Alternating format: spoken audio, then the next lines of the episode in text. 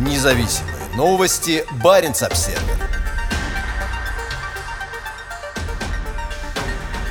Северный полюс начал ходовые испытания. Научно-исследовательское судно, рассчитанное на двухлетний автономный дрейф в толстых арктических льдах, готово к выходу в море. На прошлой неделе на Адмиралтейских верфях в Санкт-Петербурге официально отметили старт ходовых испытаний 83-метрового судна «Северный полюс», построенного для решения уникальных научно-исследовательских задач в Арктике. Аналогов платформы нет в мире, заявил на церемонии министр природных ресурсов Александр Козлов. Адмиралтейским верфям понадобилось около двух лет для постройки судна, которое его проектировщики называют платформой. Если говорить о тех экспедициях в Арктике, которые проходили еще несколько десятков лет назад, можно отметить, что большая часть времени у ученых уходила на борьбу за живучесть. Сегодня, благодаря платформе, стало возможным основное время посвятить непосредственно науке, сказал генеральный директор предприятия Александр Бузаков. Северный полюс – научно-исследовательское судно, за эксплуатацию которого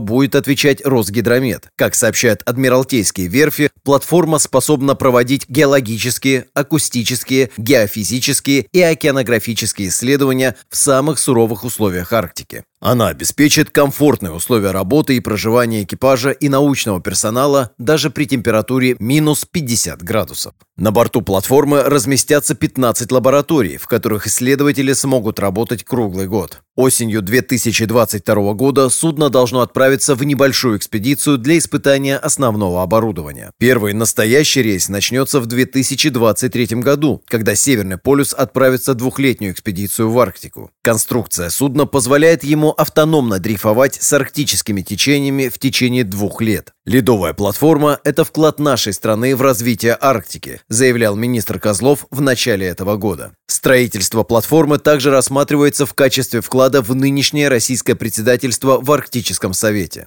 Ожидается, что в первую экспедицию будут приглашены зарубежные ученые. Северный полюс придет на замену российским арктическим станциям, которые организовывались на льдинах с 30-х годов прошлого века. Стремительное сокращение льдов в Арктике стало осложнять проведение экспедиций, и последняя, настоящая ледовая станция «Северный полюс-40» была организована зимой 2012 года.